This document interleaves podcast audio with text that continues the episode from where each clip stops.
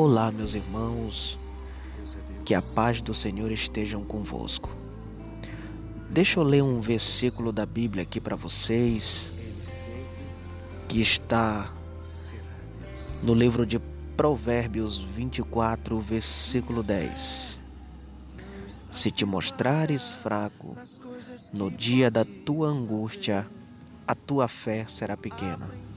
Meus amados, tem dias de nossas vidas que a gente está bem feliz, bem alegre, que a gente está espontâneo, ri com tudo, até com o vento que bate nos nossos rostos.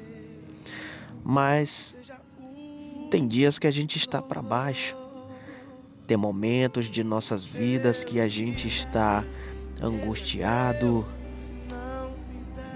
e muitas das vezes não sabe nem o que fazer, tem uma tristeza profunda ou alguma situação difícil que aconteceu no meio do lar familiar.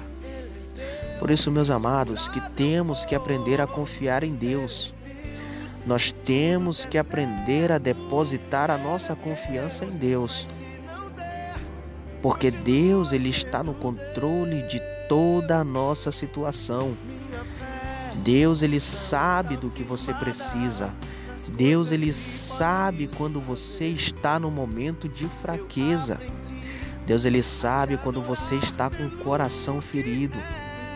Por isso que temos que aprender a confiar no Senhor, a contar tudo para ele, a saber dividir os melhores momentos, mas também virão os momentos de luta.